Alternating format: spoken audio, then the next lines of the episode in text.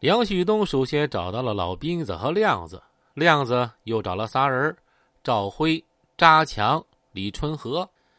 赵辉、扎强中等身材，为人啊挺忠诚的，可是下手啊挺狠辣的。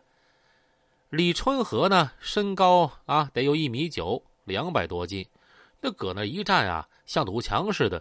平时没事就搁家练习自创的铁砂掌，用一口铁锅呀，里面装满铁砂子，用手掌用力的在里面插来插去，插的指甲呀都开裂了。那小性格啊，挺暴力的。经常去夜总会，不给坐台小姐啊小费，还强行带回家，然后霸王硬上弓啊！完事之后就给其扔出门外，因为这事儿啊多次进宫。梁旭东、张红岩还有这几个哥们儿在去阿城之前，几个人坐下来简单的开了个小会儿。这次去阿城啊，是两个单位之间的债务纠纷。阿城的一个生产资料公司拖欠了七百万的尾款。迟迟就是不给，咱们长春这个单位的负责人就找到我，说欠款能要回来就给咱们分一半啊，也就是三百五十万。但是不管用啥方法都行，就是不能动武力，因为牵扯的两个单位社会影响力太大了，所以宁可不要钱也不能动武。张红岩说完，皱了下眉头。梁旭东此刻在想着这三百五啊。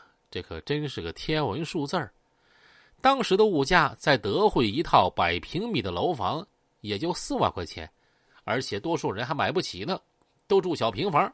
百万啊，那就算是超级富翁级别了。那个，那不打仗就不打呗。哎，我有个办法，但是啊，要辛苦一下自家兄弟。扎强，这次就瞅你的了。梁旭东对扎强说：“嘿。”只要东哥你吩咐，我扎强就照做，我啥事都不在乎。扎强拍着胸脯说。随后，梁旭东朝着张红岩耳语了几句，张红岩顿时啊就微笑了，频频点头。他们几个人开了两辆车，就到了阿城，找到欠款人王经理。这个王经理也不含糊，马上约了时间，要和梁旭东他们面谈，地点是阿城一家著名的酒楼。到了约定时间，梁旭东等人到了酒楼，进去一看，大厅里坐了好几桌人，看样子应该都是当地的江湖人士。而这几桌人里面啊，竟然还有扎强。原来啊，来之前梁旭东在阿城找了一个当地的哥们儿啊，叫小楠楠。这个小楠楠在当地有些名气，一些个老板遇到江湖上的事儿啊，都会找他出面平事儿。梁旭东让扎强跟在小楠楠的身边，而当天谈判王经理啊，就找到了小楠楠，让他出点人充充场面、压压阵势。谈判地点就在大厅，看来这个王经理自己心里也没底儿啊，需要这些江湖人士来给他壮壮胆儿。哎，那个红颜呐，旭东啊，不是我王某人不想给呀。我呢，也就只是暂时代管啊。现在账上是真没钱，实在不行，你们起诉我都行啊。王经理愁眉苦脸的说：“你们有钱没钱我不知道，但是长春这家单位因为你们的欠款，现在仨月都没发工资了。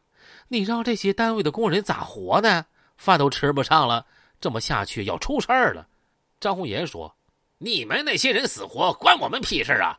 我们阿城人也不是好惹的，再唧唧歪歪的，我给你们整没影了，你们信不信呀？你们算个屁呀！跑阿城来装蛋呐！站起来骂人的正是扎强。张红岩一见，随手拿了个啤酒瓶，就飞奔扎强而去。切！你还敢打我不成？我才不呀！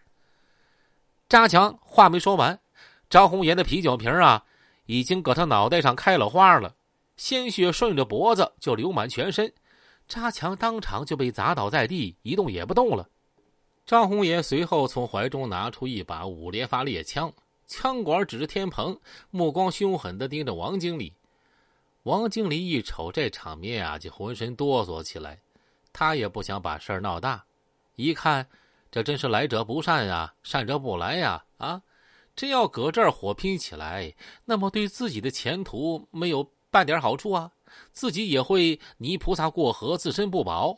行啊，反正也不是自己个儿的钱，给他们得了。王经理立马站起来说：“各位不要生气啊，我们单位虽然困难，可是我会想办法去贷款的。然后三天之内啊，就就保证给你们结清。”张红爷这个时候把枪就收起来，放进怀里。回到住处之后，扎强也包扎完啊，回来了。